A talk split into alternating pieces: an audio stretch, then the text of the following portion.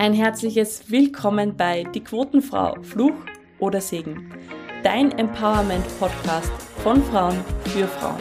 Mit wertvollen Karrieretipps, spannenden Insights und neuen Ideen. Mein Name ist Ursula Helmel und ich freue mich sehr, dass du heute wieder mit dabei bist. Grüß euch und herzlich willkommen zur heutigen Folge von Die Quotenfrau. Ich springe gleich richtig hinein und stelle euch meine heutige Interviewpartnerin vor.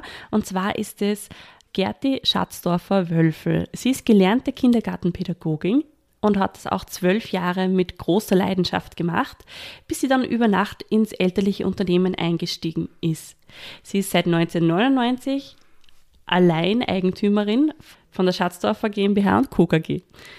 Und wir sprechen heute über viele spannende Dinge, zum Beispiel auch über Herzensbildung und warum mir das sehr wichtig ist. Aber bevor wir da rein starten, hallo liebe Gerti, schön, dass du da bist. Hallo Ursula, freue mich, dass du auf mich zugekommen bist. Und ich starte gleich mit meiner ersten Frage, mit meiner Einstiegsfrage und zwar die Quote. Was sagst du zur Quote? Brauchen wir es, brauchen wir es nicht? Wenn ja, warum? Oder wenn nein, warum nicht? Mhm. Ja, die Quote beschäftigt uns ja schon länger, natürlich mich auch. Wir haben immer wieder gefragt, ist das gut oder nicht. Ich muss dazu sagen, Ursula, ich habe vor ein paar Jahren, wie das so zum Thema geworden ist, habe ich gesagt, na sicher nicht. Also ich brauche keine Quote.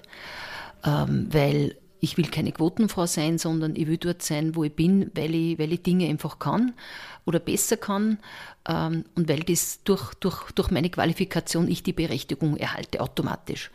Und darum war ich absolut gegen die Quote. Vielleicht waren manche Dinge auch politisch besetzt, was die Quote betrifft. Ähm, mittlerweile, muss ich ganz ehrlich sagen, habe ich da mein, meine, meine Meinung geändert. Ich lebe ja grundsätzlich nach dem Prinzip, wer hindert mich daran, täglich klüger zu werden? Wenn ich heute was weiß, was ich gestern nicht gewusst habe, werde ich heute meine Meinung anpassen. Und mhm. die Quote gehört definitiv dazu. Ja, wir können nicht nur 4000 Jahre warten, dass sich bei uns Frauen in unserem Leben was ändert. Und ähm, auch Dinge, die wir scheinbar in Österreich erreicht haben, sind in anderen Ländern noch lange nicht so. Also brauchen wir die Quote, wir brauchen eine Frauensolidarität und wir müssen endlich aufstehen, äh, dass man uns sieht. Wir müssen so laut reden, dass man uns hört und wir müssen beharrlich sein, damit sich was verändert. Ich habe Gänsehaut jetzt. ja, danke. Soll mir was Schlechteres passieren. danke für diese ähm, klaren Worte. Liebe Gerti, lass uns doch ein bisschen was in, von deiner Geschichte wissen. Mhm. So, wir haben jetzt schon vorher ein bisschen gesprochen und ich finde es extrem spannend, wie du denn zu dieser Unternehmerin geworden bist, die du heute bist. Mhm. Ähm, das ist insofern ganz spannend, weil sie viel von dem, was, was Frauen erleben, natürlich auch in meinem Leben abgespielt hat. Ich bin auf die Welt gekommen, da war so eine Schwester da. Und es ist kein Bruder mehr nachgekommen, den sich mein Vater so gewünscht hätte. Wir waren damals Autowerkstätte und äh, das kann damals kein Dirndl machen. Das war, da war nur ein Bub vorgesehen. Und der ist nicht gekommen. Unsere Firma hat sich geändert. Wir sind mittlerweile ein Zulieferant in der, in der Metallindustrie. Ja, und äh, meine Eltern haben sich irgendwann noch, noch, noch 30-jähriger Ehe oder noch länger äh, voneinander getrennt und dann war die Firmennachfolge abrupt so besetzen. Ja, und dann bin ich sozusagen, weil damals mein, mein Mann im Unternehmen war, habe ich ins Unternehmen kommen müssen, nach der Karenz von meiner zweiten Tochter. Aber meine eigentliche Berufung war Kindergartenpädagogin. Und ich bin von dem überzeugt, dass das einer der wichtigsten Berufe ist, den man ausüben kann, nämlich Kinder äh, in, ins Leben zu begleiten.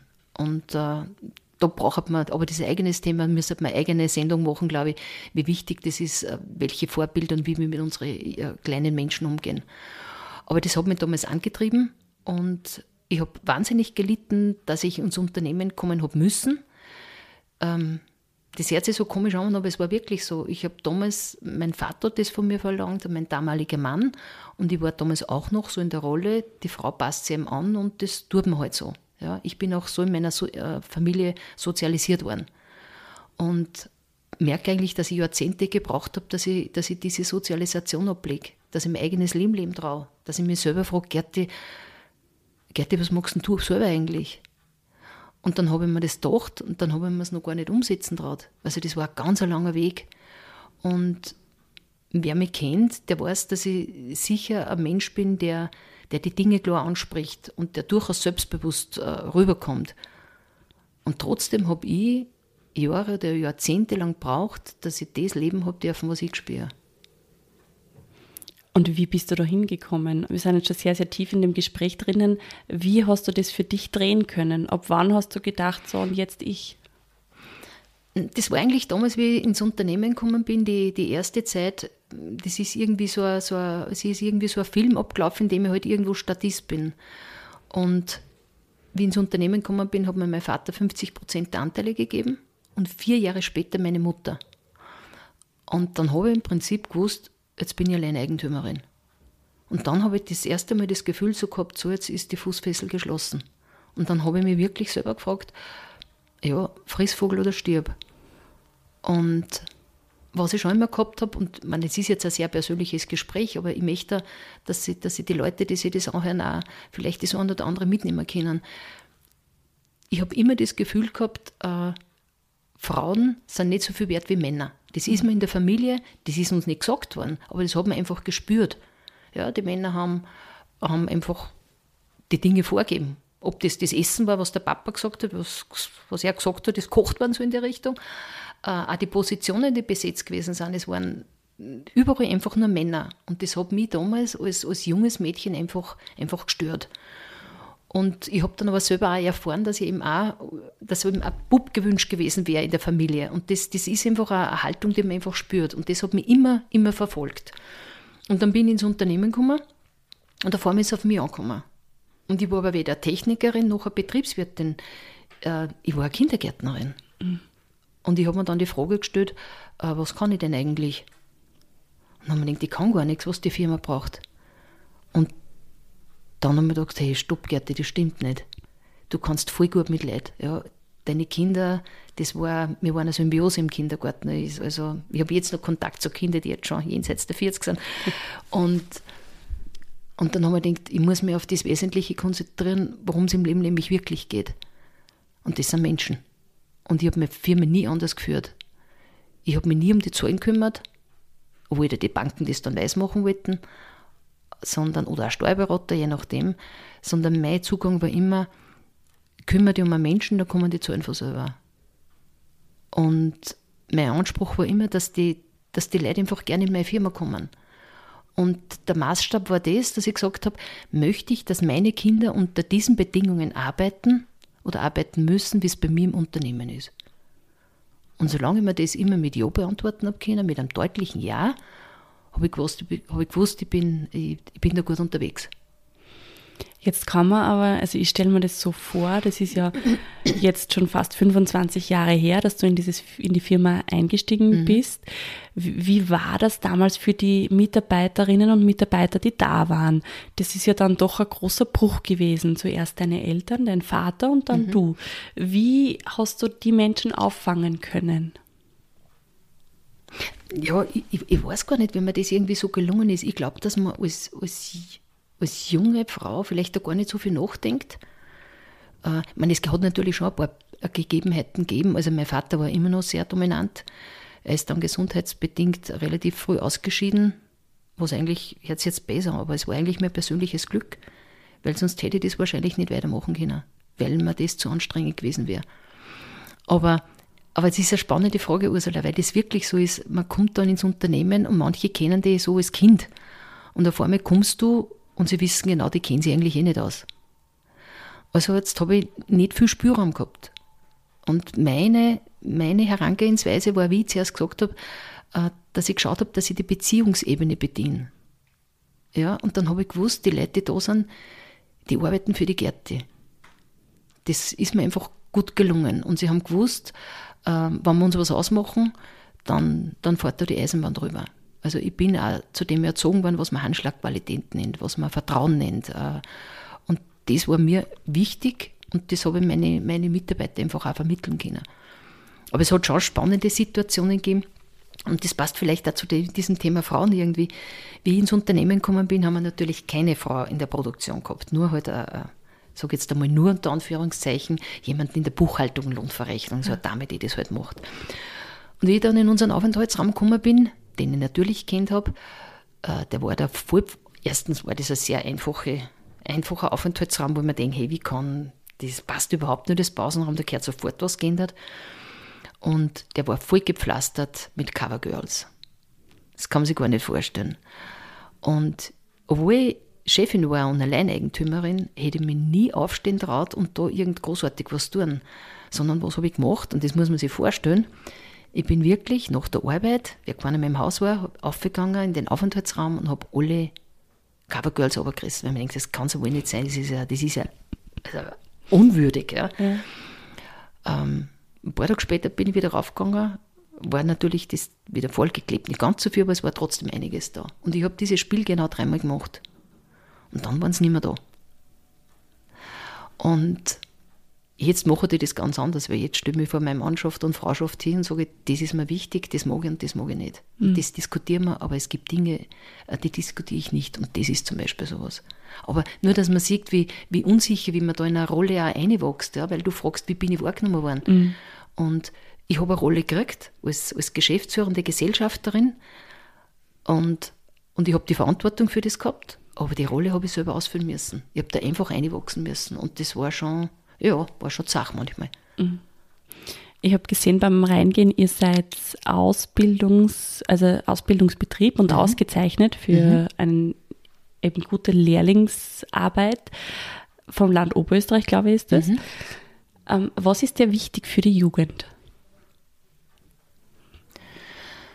Was mir wichtig ist für die Jugend, ist, ist, dass jeder Mensch, jeder junge Mensch das Gefühl hat, es gibt einen Menschen, zumindest einen Menschen in der Welt, der an mich glaubt. Einer, der, der mich versteht und der meine, der meine Talente erkennt. Das ist, glaube ich, das Allerwichtigste, was man junge Menschen mitgeben kann. Und dass man sie junge Menschen zumutet, dass man es nicht nur führt, sondern auch fordert und dass man ihnen auch Grenzen aufzeigt, aber trotzdem äh, auf, auf, soll ich sagen, vom Menschlichen ist immer auf der gleichen Ebene. Und trotzdem ist ein Lehrling ein Auszubildender und ich als Vorgesetzte oder als Vorgesetzter habe einfach eine, eine, eine Vorbildfunktion und muss mich mit dem jungen Kerl oder mit dem jungen Mädel auseinandersetzen. Und das ist, glaube ich, die große Herausforderung, ähm, dass man das schafft, dass man die Leute dort abholt, wo stehen. Auch in einer, in einer persönlichen Sozialisation. Und es ist wirklich extrem ähm, intensiv, was junge Leute mitbringen, wenn sie erst 15 sind ja, was, wie manche Familien erleben und so weiter. Also, und das Spannende oder die Schöne in einem Familienunternehmen, wie es bei mir ist, ist, ähm, dass ich meine Leute alle persönlich kenne und mhm. auch ihre, ihre, auch ihre Lebensgeschichten zum Teil. Und das ähm, ist für mich persönlich schön, weil ich sehr persönlich führe. Und das ist einerseits anstrengend, aber andererseits un, unendlich erfüllend. Mhm. Wie gehst du mit Kritik um? Also gibt es sowas? Das ist, ist das offene Kritik, wenn jetzt irgendwie jemand, ein, eine Mitarbeiterin oder ein Mitarbeiter kommt und sagt, das ist ein kompletter Topfen, was wir da machen zum Beispiel. Wie, mhm. wie gehst du mit sowas um? Dann bin ich erstens einmal dankbar, weil ich, wenn ich weiß, dass wer direkt zu mir kommt und Dinge offen anspricht, egal ob Lob oder Tadel, dann weiß ich, dass wir es richtig machen, weil gerade wenn, wenn Kritik kommt, dann ist das ein Zeichen, dass man, dass man eine offene Gesprächskultur hat. Und das ist zum Beispiel was, was wir äh, extrem bedienen, mhm. weil ich überzeugt bin, wir haben die gleichen Probleme wie alle anderen auch in Corona. Wir haben die Impfgegner genauso gehabt wie die, die sich zu Tod gefürchtet haben und die, die sich viermal geimpft haben, egal was. Ja. Ich behaupte nur, dass wir anders umgehen. Ja, weil wir Dinge ganz klar ansprechen, weil wir Dinge am Punkt bringen.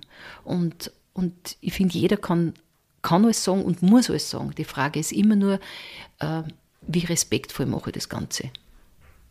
Das ist zum Beispiel ein Thema, was ich in unserem Land jetzt sehr vermisse. Von der mhm. Politik angefangen, unterschiedliche Meinungen zu haben, das ist nicht das Thema sondern mhm. wie geht man miteinander um und wie spricht man Dinge an.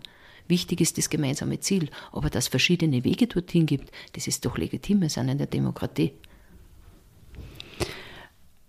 Ich merke, dass du jetzt auch in diese Rolle absolut hineingewachsen bist. Du liebst, also ich, spüre das, du mhm. hast eine Leidenschaft vom Führen, du hast eine Leidenschaft für deine, für dein Unternehmen und vor allem auch für deine Mitarbeiterinnen und Mitarbeiter. Was, was machst du am liebsten als Unternehmerin? Am liebsten äh, als Unternehmerin mag ich erstens einmal mit meinen Mitarbeitern reden. Also ich, ich, ich liebe Mitarbeitergespräche. Ähm, ich mag das aber auch genauso mit, mit meinen Kunden. Wir haben ja ganz ein, ein ganz eigenes ähm, Prozedere, wie wir mit Neukunden umgehen. weil ich weiß, dass uns das von anderen Unternehmen unterscheidet. Das ist, das ist genau unser Ding, das haben nur wir, das hat niemand andere. Und, ähm, und ich merke einfach auch, dass dieses, dieser, dieser Umgang mit Menschen, es wird heutzutage so viel geschrieben und es wird ge-SMS und es wird gemailt. Ja. Und dabei sehen sie die Menschheit so sehr nach, nach, nach, nach diesem persönlichen Austausch. Und das Erste ist einfach einmal die Sprache. Ja, und sich Zeit nehmen und wenn in die Augen schauen und, und, und spüren, was bei dem anderen passiert. Und das ist sicher was, was ich selber gern tue. Ich behaupte, dass ich es auch, auch ganz gut kann. Und, und ich denke mal, mit solchen Dingen kann man jeden Tag die Welt ein Stück besser verändern. Und meine Frage ist immer, ähm, was ist mein Beitrag, dass sich die Welt verändert? Und zwar so, wie ich es gern haben möchte. Und, Und was ist dein Beitrag? Mein Beitrag ist erstens, wenn ich in der Früh aufstehe, dass ich sage, was sollte es heute für Tag werden? Und es soll ein guter werden. Und ein guter Tag beginnt einmal damit, dass ich mal gut drauf bin, dass ich in jetzt von meinen Büros gehe, dass ich mal da mal ein fröhliches Guten Morgen, nach Möglichkeit mit Namen dazu. Das ist für mich mal so der Punkt, dass die Leute sehen, ähm, einfach sie ist da und sie ist gut drauf, weil ich glaube, dass man, wenn man für Menschen verantwortlich ist, äh, einfach ein Vorbild sein muss. Und die Menschen glauben immer, wenn wer vorne geht, dann kennt er auch den Weg. Das ist nicht immer so, sondern ich habe ja meine, meine, meine Zweifel und, und meine Tage, wo es mir besser oder schlechter geht. Und da ist einfach wichtig, dass ich ein starkes Team habe oder auch einfach eine Familie, das ist natürlich ein eigenes Thema, aber wir reden heute von der Firma, dass ich Leute habe, dass ich weiß, auf die kann ich mich verlassen. Und dann stellen wir ab und zu so diese fiktive Frage, wenn ich draußen einen Autobus hinstelle oder einen großen und ich sitze am Steuer, wer von den Leuten fährt mit mir mit? Wer steigert ein? Mhm.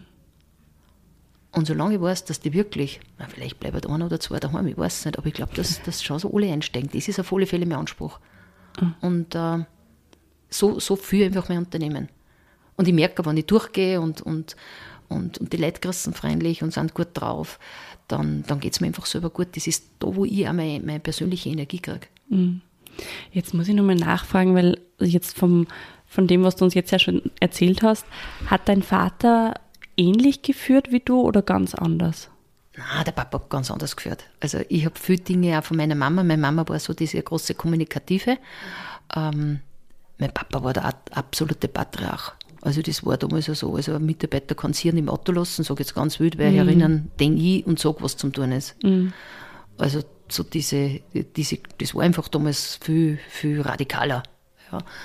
Und das war überhaupt nicht mein Zugang sondern ich habe damals, ich weiß nicht, wie ich 16 war, habe ich in der Schule damals ein Referat geschrieben äh, über, über, über das Buch Ihr da oben, wir da unten von Günter Wallraff.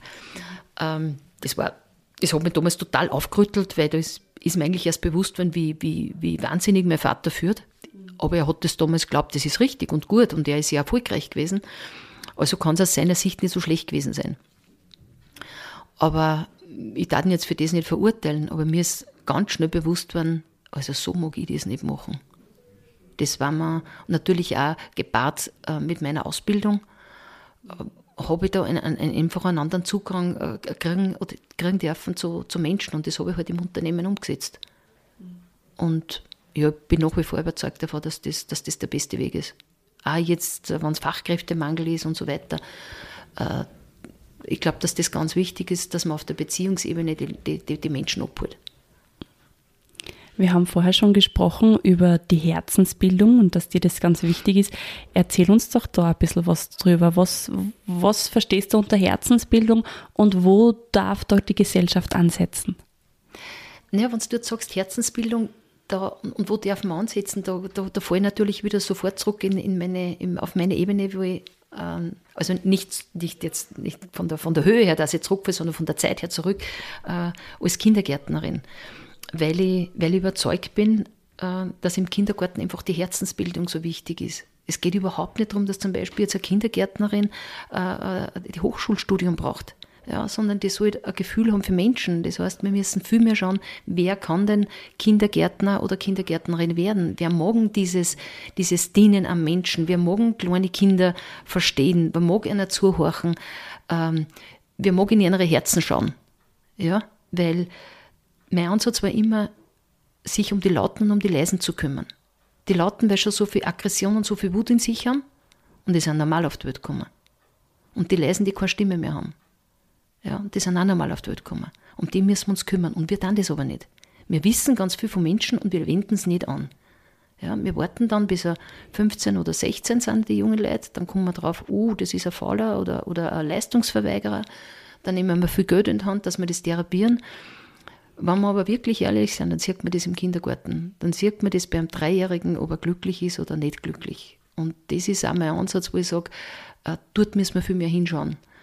Und jetzt schlage ich wieder die Brücke zu meinem Unternehmen, darum ist mir Lehrlingsausbildung so wichtig. Wir bilden seit 65 Jahren, seitdem es die Firma gibt, Lehrlinge aus. Und das ist ein absoluter Herzenswunsch von mir, da junge Menschen zu begleiten. Und ich habe schon so klasse und schöne Sachen erleben dürfen. Auch sehr viel herausfordernde. Aber ja, da, da, da konnte ich ein spannendes Beispiel erzählen. Ich habe ich hab ein, ein Mädel gehabt, die ist gekommen und, und hat sich bei uns beworben, hat gerade die HTL, äh, die Nachprüfung, nächsten Tag hat sie die Nachprüfung gehabt und sie hat sich bei uns als Lehrling beworben.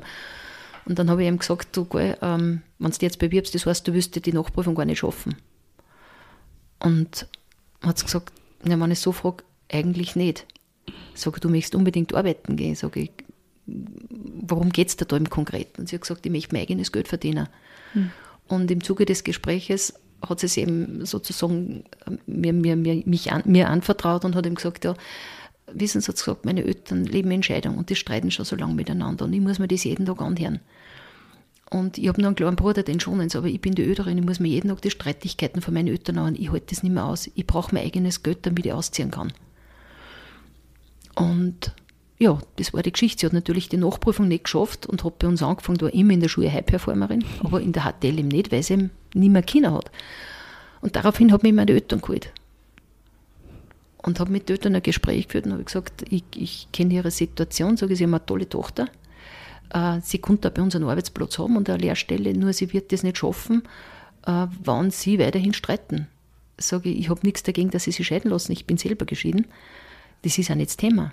Aber sie können sich trennen, weil es in der Beziehung nicht mehr geht und ihre Kinder können sich den Scheiß, Entschuldigung, wenn ich jetzt so jeden Tag anhören. Mhm. Sage ich, das muss uns bewusst sein, wir Eltern haben eine Verantwortung. Und ihre Tochter wird den Lehrberuf nur gut machen können, wenn sie sich in den Griff kriegt. Ja. Und wir haben dann ausgemacht, wenn es daheim wieder ganz dick ist, dann darf man das die Tochter sagen und ich werde zu Hause anrufen. Ich habe insgesamt dreimal angerufen, zweimal beim Vater, einmal bei der Mutter. Und das Mädel hat alles mit Auszeichnung gemacht und wie es dann die Auszeichnung gegeben hat, sozusagen beim Landeshauptmann, weil die ausgezeichneten Lehrlinge werden da immer eingeladen, dann sind Mama und Papa mitgefahren, wo ist geschieden worden. Und das sind für mich so Dinge, ähm, die jetzt, jetzt haben sie miteinander Kontakt und so weiter. Das sind einfach Sachen, die mich, die mich einfach gefreien. Und die, man, die ich dass einfach ganz, ganz wichtig ist. Und da brauchen unsere Leute Unterstützung. Und eben auch diese Herzensbildung gleich am, am Anfang, also in die Herzen schauen, wie du so schön gesagt hast, genau. im Kindergarten. Genau. Das ist, das ist wichtig, weil in die Herzen schauen heißt ja nichts anderes, dass ich, dass ich versuche zu verstehen, warum ist ein Kind aggressiv. Ja, was wird dann? Wir grenzen die gleich aus oder sie werden suspendiert vom Kindergarten, weil sie ja so extrem sind. Es gibt ja wirklich wüde Fälle, wirklich, die ganz anstrengend sind für Kindergärtnerinnen oder für ihr Team. Aber wir müssen uns fragen, warum das so ist. Oder warum werden heutzutage Jugendliche so aggressiv? Warum haben wir sich dieses ganze Mobbing und so weiter? Ein glücklicher Mensch wird das nicht tun. Mhm. Ja? Und darum ist es so wichtig, dass wir im Kindergarten die Kinder schon begleiten und vor allem die Familien begleiten. Ähm, dass die einfach, dass die einfach die Kinder entsprechend unterstützen. Und da, glaube ich, haben wir, haben wir eine Wahnsinnsarbeit äh, vor uns. Hm. Jetzt hast du schon erzählt, dass du eben deine Lehrlinge förderst und auch von einer weiblichen, von einem weiblichen Lehrling erzählt. Wie wichtig ist dir das, dass du Frauen in dein Unternehmen bringst? kann ich nur ganz klar sagen, wenn ein frauengeführtes Unternehmen sich nicht dafür einsetzt, dass Frauen in Betriebe arbeiten und Führungspositionen kommen, dann, dann wird sich die Welt nicht weiter dran, so wie wir das wollen. Mhm. Also das war für mich vom Anfang an klar, natürlich auch aus meiner Biografie, dass ich gesagt habe, ich will Frauen und nicht nur im Büro oder im Lager oder irgend so, ja, sondern ich will Frauen in der Technik haben. Und das Spannende ist, Ursula, bei uns, es konnten alle Männer heimgehen mhm. und trotzdem der Schatz dafür genauso weiter produzieren weil wir in jedem Bereich Frauen haben. Und das finde ich spannend. Das bringt nicht so schnell wieder zusammen. Also, und wir sind ein, ein Betrieb, dass man vielleicht die, die, die Hörer äh, und Zuhörerinnen, also wir dann Laser schneiden, wir dann schweißen, wir dann abkanten, wir dann programmieren. Äh, ähm, also wir machen diese ganze technische Schiene. Ja? Und ich habe in jedem Bereich Frauen, die das kennen. Mhm. Und richtig gut. Das ist ja jetzt nur so super spannend, weil ich bin ja auch im, in einem Bereich tätig, wo es heißt Frauenförderung und wo auch viele Unternehmen auf mich zukommen und sagen, wir wollen Frauen, wir wollen Mädchen in die Technik bringen. Wie hast du das geschafft? Ja, das war, das war da gibt es auch eine ganz spannende Geschichte dazu, das war 2006. Ähm, und zwar ähm, wollte ich natürlich immer schon, dass, ich, dass Frauen bei uns im Unternehmen anfangen, dass ich weibliche Lehrlinge kriege und so weiter. Und das war ja damals noch sehr exotisch. Und mein, mein damaliger Mann ähm, war total dagegen, weil er gesagt was willst, was, was, was willst du mit den Weibern? Ja? Also, jetzt sagt das jetzt in diesem Slang, äh, einmal im Monat haben sie sowieso irgendwo einer Blackout und dann haben wir auch keine Duschen und keine Klos, also die Klassiker. Das heißt heute nach wie vor. Mhm. Und jetzt habe ich mir gedacht, ich muss das, ich muss das einfach ein bisschen intelligenter angehen. Äh, habe geschaut, dass ich über Emplacement Stiftung nicht eine Frau kriege, sondern gleich drei. Sag ich, ich habe gewusst, ich brauche eine Gruppe. Weil eine allein, die, die, die vergaloppiert sich da draußen. Ja. Habe mir diese drei Damen geholt. Das waren damals eine mit 16, einmal eine mit 32 und eine mit 42 eine Dame. Und habe gesagt, ihr könnt bei uns jetzt, die haben bei uns ein Praktikum gemacht. Und nachdem ein Praktikum nichts kostet, haben die Männer nicht viel einwenden können. Und ich habe zu einer gesagt, sag ich, wenn ihr jetzt das gescheit macht, dann ist das die Chance, dass künftig bei Schatzdorfer Frauen arbeiten. Ja? Stellt sich bitte auf alles sich ein dass sich vielleicht irgendwas Blöds anschaffen oder sonst irgendwas. Wir bleiben im Kontakt, wir reden uns immer wieder ab. Äh, wenn irgendwas ist, was euch überhaupt nicht taugt, sage ich bitte sofort kommen. Aber auch Richtung sexuelle Belästigung. Ja, weil das sind zum Beispiel Dinge, die nicht angesprochen werden oder zumindest ganz selten. Auch dazu habe ich Geschichten. Also nicht Geschichten, sondern wahre Begebenheiten. Mhm. Ja, und die Damen äh, haben sie dann wirklich vor gehabt. Die eine war voll gut im Schweißen. Also da haben die Männer gerade so geschaut, dann hat es Schweißwettbewerbe gegeben. Also das war ein, wie soll ich sagen, da, hat, da war so eine, eine, eine natürliche, lustige und interessante Spannung zwischen Männern und Frauen, weil die Männer gesagt haben, das gibt es ja nicht, dass die Frauen das kennen. Und die Frauen haben sich voll angestachelt gefühlt, dass sie gesagt haben, wir werden euch ja schon sagen. Eine super Kombination für, ich als Chefin kann mir nichts Besseres wünschen. Und das Spannende war dann das, dass ich nach einem Monat und sie so eingearbeitet gehabt haben und so weiter, habe ich damals meinen Produktionsleiter, der übrigens auch total dagegen war damals, äh, gefragt, du, äh, Hans, wie geht's dir eigentlich mit den mit die, mit die Damen? Und er sagt, du, ja, Gerti, ja, geht eh so halbwegs. Ja. Was wörtlich übersetzt hast, die sind verdammt gut. Man muss die Sprache verstehen. Ja. Und genauso war es das. Und wir haben dann, wie das Praktikum vorbei war, äh, und die mit der Ausbildung fertig war, haben wir zwei von diesen Damen fix übernommen und zugleich einen Lehrling dazu. Und das war 2006. Und ich habe damals ein, ein Projekt gestartet, das habe ich genannt Gemeinsam, Erfolg und Reich, diese Begrifflichkeiten. Und habe das Thema Diversität einfach dort zum Thema gemacht. Und habe einfach geschaut, ich habe ja die Männer braucht, die die Frauen ausbilden. Also das ist, das ist die größte Herausforderung. Weil die Plätze, die die Frauen wollen, sind von Männern besetzt. Und das ist aber insofern dann gut gelungen, weil ich schätze, ein halbes, dreiviertel Jahr später kommt Thomas, mein Leiter von der Arbeitsvorbereitung, und sagt zu mir, du Gerti, wann kriegen eigentlich mir mal eine Frau? Ja, und von dort habe ich gewusst, jetzt bin ich durch. Ja, ja, und das ist bei uns jetzt, wie die Jahreszeiten, so selbstverständlich, dass bei uns Frauen da sind. Mhm. Und das finde ich einfach, das finde ich einfach lässig. Ah, unglaublich, unglaublich schöne Geschichte, liebe Gerti. Wir sind ich könnte, glaube ich, mit dir nur fünf Podcast-Folgen auf, aufnehmen. Also, falls du wieder mal Lust hast, würde ich mich freuen.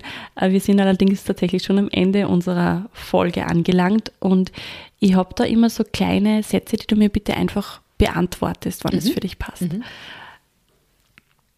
Alle Frauen sollten an sich selber glauben.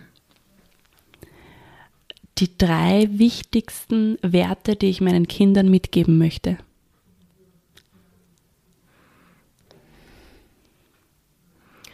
Liebe deinen Nächsten wie dich selbst.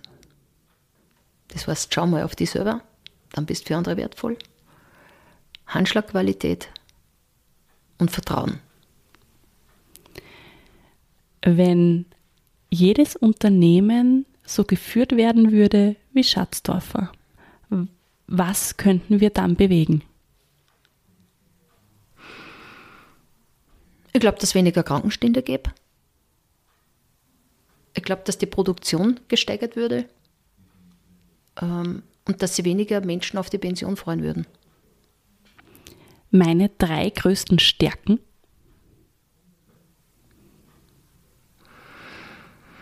Hm. Meine drei größten Stärken. Äh, ich denke, ich kann gut mit Menschen. Ich, ich bin berechenbar und ja, und ich kann, ich kann einfach auf Menschen eingehen, glaube ich. Ja, das ist so meine Stärke. Hm. Wohin soll sich Schatzdorfer deiner Meinung nach noch entwickeln? Was ist so dein Zukunftsbild?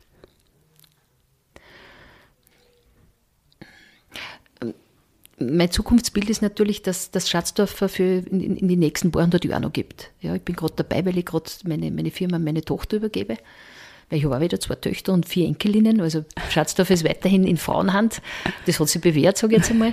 Ähm, und da ist mir einfach wichtig, dass, dass, dass das, was wir jetzt uns, uns einfach auch an, an, an Werte einfach auch bei uns äh, sozusagen erschaffen, kann man nicht sagen, aber die wir einfach leben, diese Werte, ja, dass die einfach weitertragen werden. Und das ist natürlich gewährleistet, wenn das eigene Töchter weiterführen so.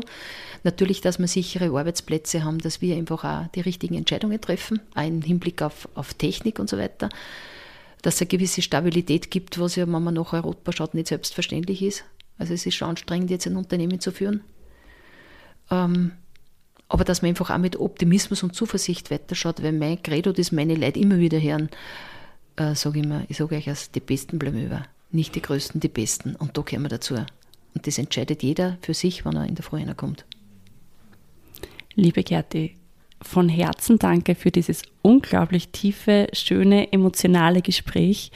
Ich bedanke mich wirklich sehr, dass ich da sein habe dürfen, dass du zugesagt hast. Liebe Zuhörerinnen und Zuhörer, danke, dass ihr dabei wart, dass ihr bis zum Schluss das, äh, zugehört habt. Und die letzten Worte dieser Folge gehören dir. Ja, danke. Ich möchte mal bei allen bedanken, die dir jetzt zugehört haben. Und vielleicht war irgendwas dabei, was, was anregt oder aufregt. Dann war die Stunde mal schon gut investiert oder diese Zeit. Ähm, ja, und dir, liebe Ursula, auch einen, einen schönen Dank. Ich finde das, so, find das ganz wertvoll, was, was du da machst. Ja, dass man über das Leben nachdenkt, das ist wichtig, dass die Dinge nicht so bleiben müssen, wie sie sind, dass wir unendliche Freiheiten haben, Dinge zu verändern. Äh, aber das geht, geht nicht mit Jammern. Wir müssen was tun, wir müssen aufstehen. Und wenn wir schon in so einem Frauen-Podcast drinnen sind, ich bin zutiefst überzeugt, die Revolution geht immer von Frauen aus und die Welt verändern, das werden auch wir Frauen, aber wir müssen es einfach nur tun. Ja? Wir müssen aufstehen, damit sie uns sehen, wir müssen laut reden, damit sie uns hören und wir müssen es auf den Punkt bringen, damit sie es auch verstehen. Und dann bin ich absolut sicher, dass, dass das einfach gut weitergeht. Und ich bin eine Optimistin und ich hoffe, dass ich euch, die jetzt zugekocht haben, ein bisschen was von diesem Optimismus äh, mitgeben habe können. Also danke fürs Zuhören. Danke, dass du bis zum Schluss mit dabei warst. Falls dir die Folge gefallen hat, freue ich mich natürlich, wenn du sie weiterempfiehlst, wenn du sie teilst, wenn du sie bewertest. Und am meisten freue ich mich darauf, dich als Zuhörerin beim nächsten Mal wieder begrüßen zu dürfen.